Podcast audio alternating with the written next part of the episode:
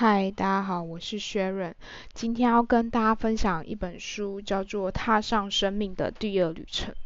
我觉得这本书就是蛮……呃，当然我得说，它当然是跟信仰有关的书籍啦，就是在讲，呃，我们自己的。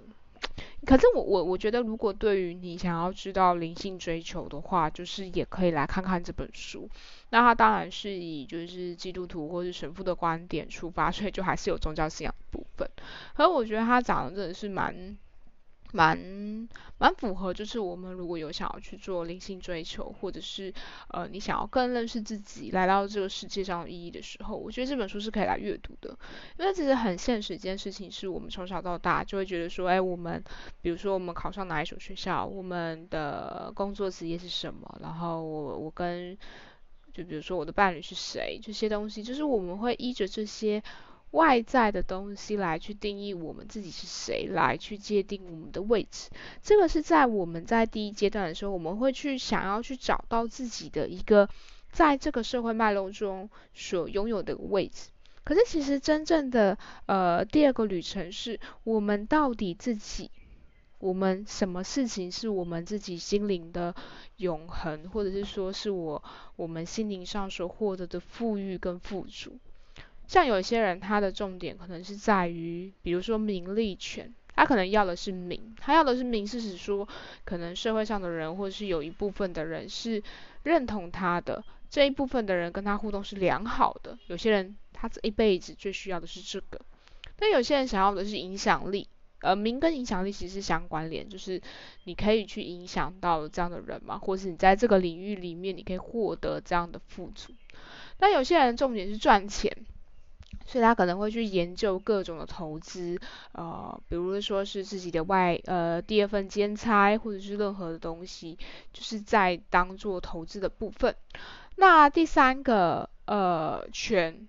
就是应该是说，我也不说权，就是名利权，其实这个还是有一点，就是属于第一阶段生命的第一阶段。而我只是想要讲的是说，就是当我们。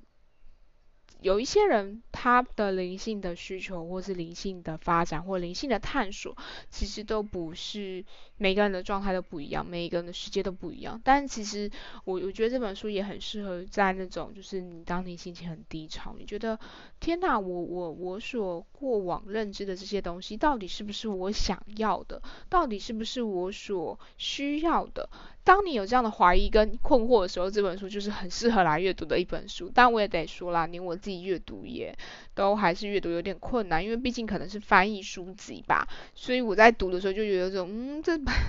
就是有点。没有我想象中那么的好阅读，但但但它就是一般的书，所以当然还是算是好阅读的书籍。但我觉得这本书我自己会继续留着，嗯，虽然一影之之间是看不懂的，但我会想要再看第二遍，因为我觉得它确实是在提醒我们，就是我们是什么样的一个人，呃，我们所认知的那些成功那些东西，其实只是第一阶段而已，第二阶段才是我们真正。旅程生命中所要踏出来的这一步，那我就分享里面几个我蛮触动我的点。他就说，达赖喇嘛说过，好好的学习并遵守规则，这样你才知道如何正确的打破规则。所以你要去区分目标和达成目标的方法，就是去看你有没有朝着正确的方向前进。所以，就像他说的，起初我们会以为上主真的会在乎我们是否维持正确的知识，哪一天该公开的祈祷、祈祷的内容的措施跟语句以及其他类似的事情。但是，当你的生活，变成不间断的跟神交流之后，你就会明白，所有的一切技巧、公式、顺理和仪式，都只不过是生命本身的彩排而已。因为生命可以成为持续不断的有意祈祷，你的意识和充满爱的存在，就是上主的光荣。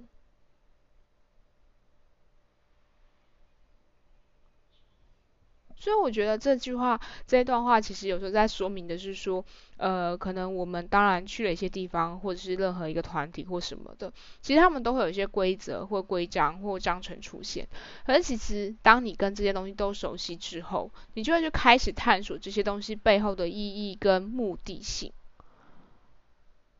而我觉得有时候我们会不小心忘记那个初衷，或是忘记这些东西，而可是这些东西才是真正重要的。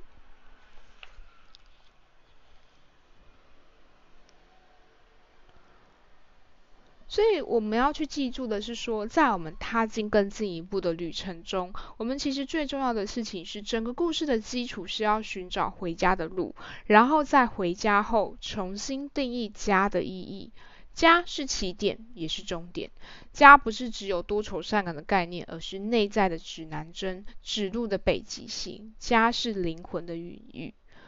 我我觉得这句话我会贴，呃，我会 mark 起来，是因为我觉得我我自己会觉得说，我自己我自己个人的原生家庭，我自己没有那么喜欢。我我其实是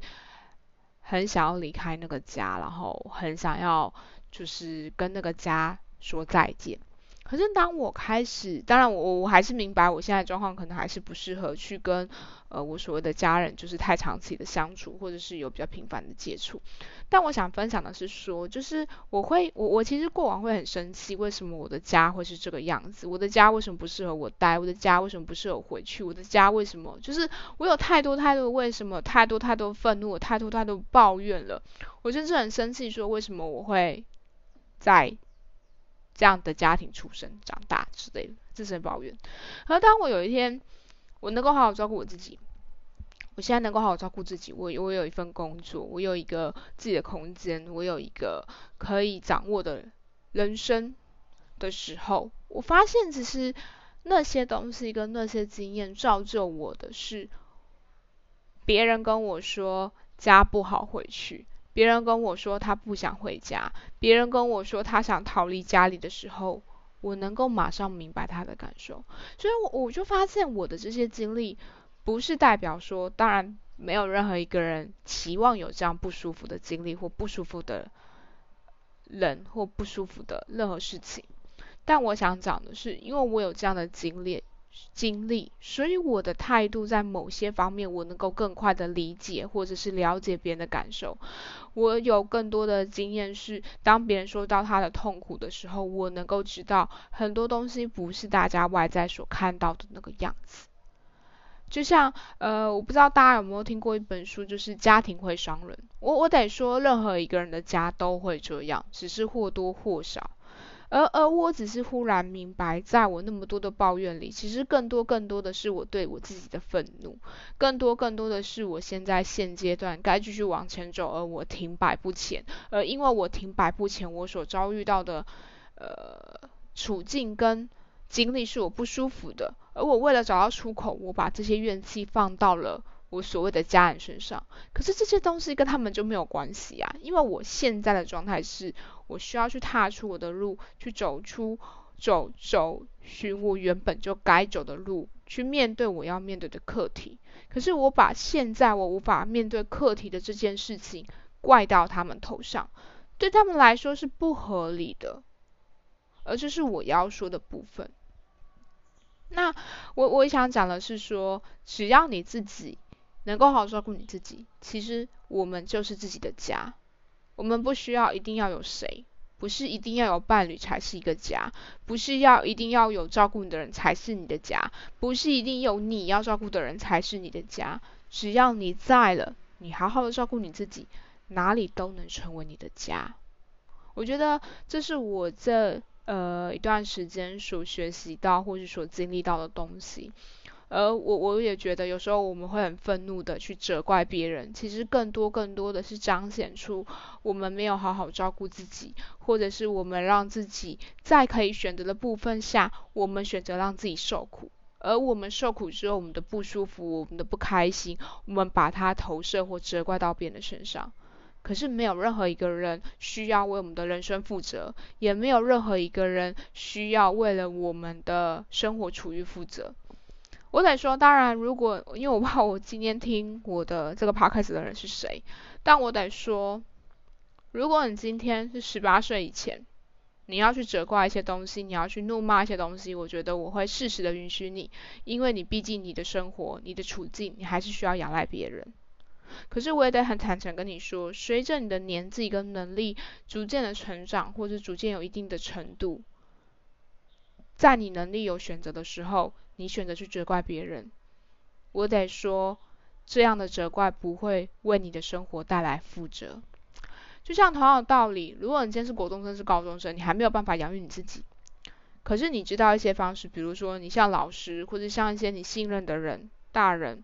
成人，去寻求、去发出求救讯号。只要你做了这件事情，就有可能有人会帮助你，而有人帮助你这件事情，事情就会有了改变，端看你要不要而已。我觉得每一个人都得去正视自己的年纪跟自己的能力。你选择怎么做，你选择怎么样改变自己，你就可以怎么样去改变你的伴侣，改变你的人生，改变你的生活。没有人说一定可以改变伴侣，而是因为你改变了你自己，你选择你要的生活方式，你就会知道你的伴侣是不是适合继续生活的人。如果不适合，那你自然而然就会跟他说。不好意思，我觉得我们真的不适合在一起了，我们好好的分开吧。好，那再来就是。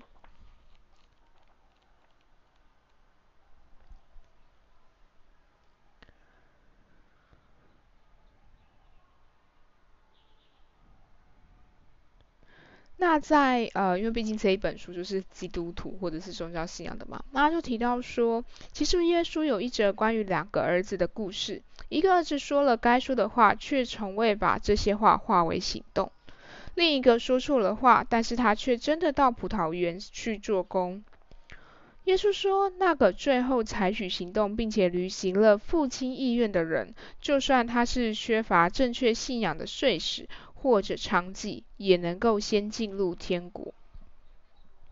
那这是引用马太福音里面的一个故事。那他说，耶稣似乎经常在那些没有获得很多爱的人身上找到爱，或许他们对爱的深切渴慕，成为他们接受并给予爱的能力。我我觉得这个有点回应到我刚刚自己讲，就是我我觉得有时候我们。因为缺乏，或者是因为没有获得，所以我们会把这样的东西或这样的需求投射到别人的身上，或者是在生活中去找寻这些东西。而也因为这样的关系，所以我们对于这样的东西的辨别程度跟辨别能力是很强的。呃，虽然有点差题，就是有点像是说，如果你每天都练习感恩，其实你会很迅速的反映出你现在生活中获得的美好跟。祝福，比如说今天天气很好，哇，现在有风真棒。然后今天这样天气出游好舒服哦，因为太阳没有很大，然后天气阴阴的，然后又有风，其实很适合出去郊游或很适合出去走走。这些这些东西就是一个回馈，就是一个看见，就是一个感受。这就像有一些呃，你会看到有一些过得很好的人，或者是说，呃，就是你知道吗？就是你我，比如说像我的状态，我永远比我一定会很羡慕那种，就是从小出生就是不愁吃穿，然后甚至他的爸妈也不需要他养，甚至他爸妈出了任何事情，他也不需要担忧，因为他爸妈的经济能力就很好，诸如此类的。但我想讲的是说。你永远去比上，永远都不余；你永远比下是足够的。但我想讲的是说，我因为看见了我的家没有办法给予我的那些照顾，或者是那些温柔，我对于去别的地方看见的温柔跟照顾，对我来说，我对这种东西的缺乏跟他对我的吸引力是强的。那我想讲的是说。因为我知道这些东西的痛苦跟不舒服，所以在我自己状态允许的时候，我其实会竭尽所能的。我不希望我身旁我喜欢的人或是我在乎的人遭受到我所感受到的痛苦。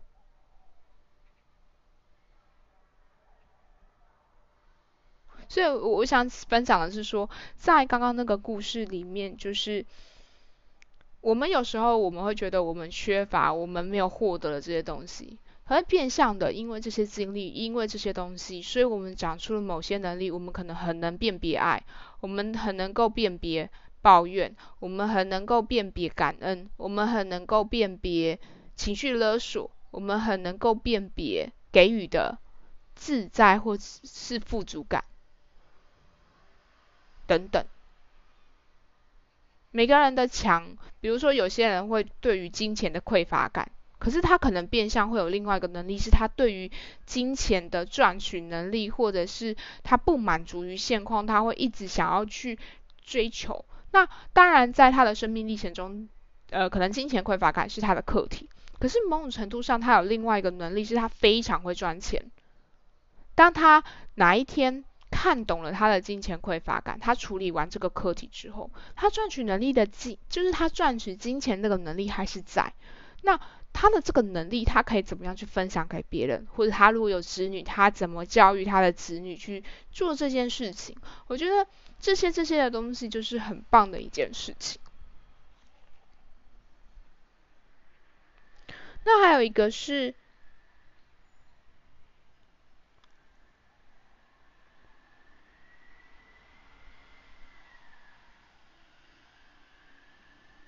只有在我们拒绝继续成长时，罪恶才会发生。这一本这一句话其实我没有很懂，可是我可以比较能够懂的是，在看到这句话的时候，我其实想到的是不进则退。你不往前走，你就会往后退。就像你不运动，你就会慢慢的变圆润 之类的。就是有些东西，我们当然过往的能力或什么，我们会不停不停的进步嘛。可是当我们没有再继续往前走的时候，我们就会往后退。那呃，而且另外一个很现实的是，你没有继续练习这件事情往前走，你会往后退的原因，不是代表说可能这个能力。真的变差，而是你要想，在你停止的时候，其他人都在往前走了，而这就是差别，这就真的是差别。所以我我自己听到的是这个啦，就是只有当我们拒绝继续成长时，罪恶才会成才会发生。可是我也在想，另外一件事情是，有时候罪恶的发生会来自于，因为我们没有办法好好照顾自己，或者是我们花太多的力气在于我们不是继续成长，不是继续往前走，而是不停的责怪别人。那当我们把注目焦点都放到别人身上的时候，我们去嫉妒别人，我们去怨恨别人。也不会代表我们的世界会变得不一样。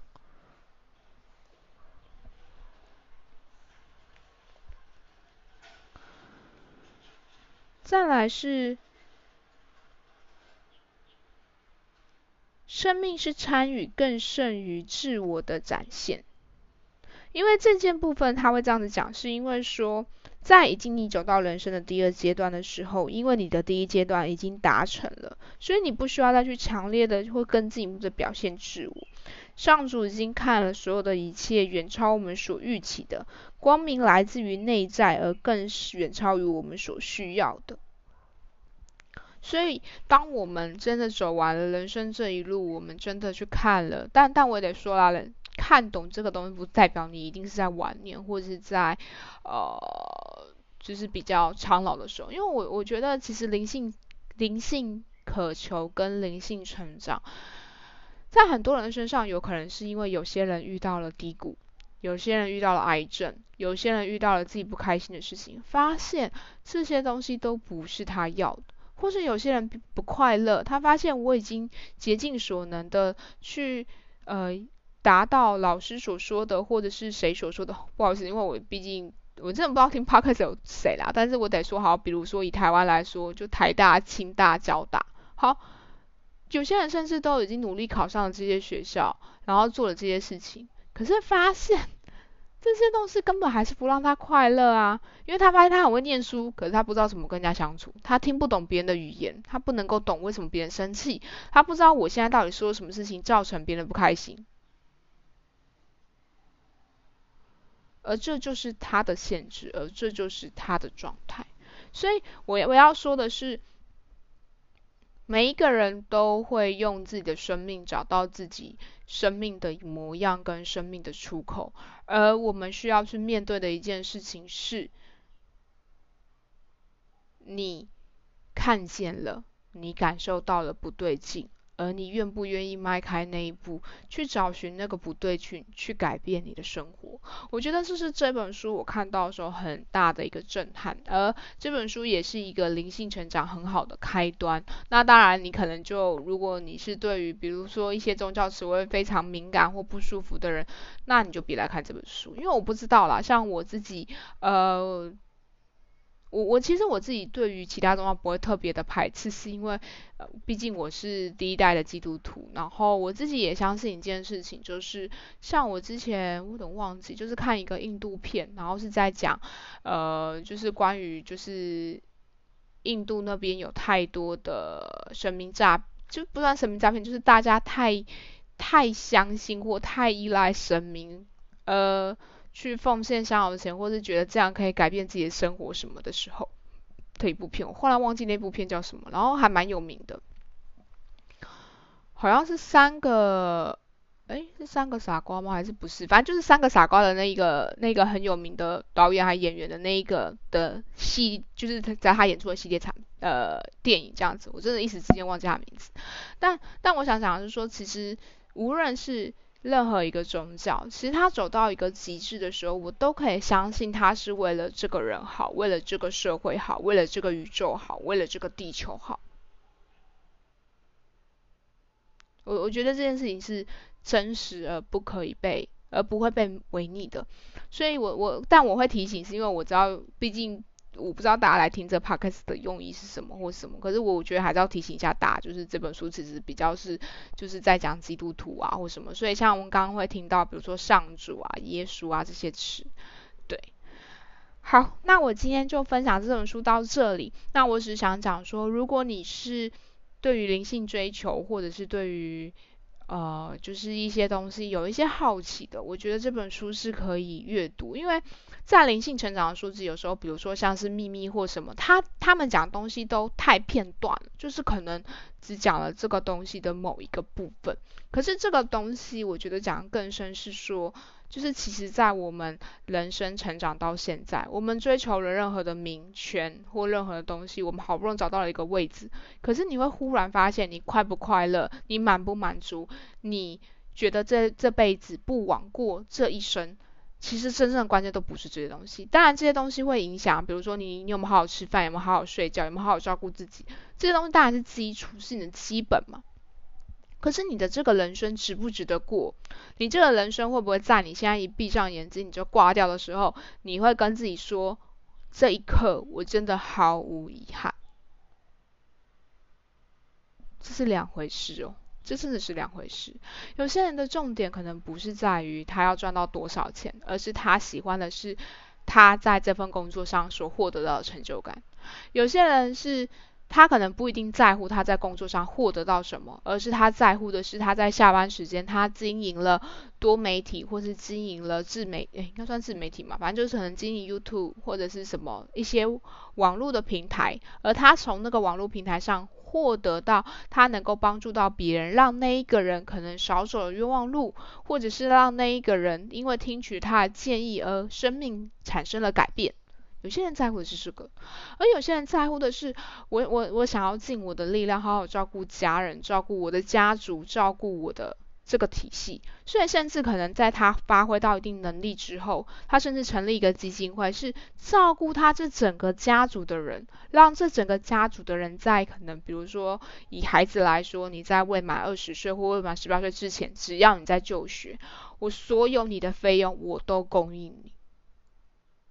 我觉得每个人都在用他的能力或多或少去满足或者去做他这个生命中或他这个人生中觉得最重要的那个价值。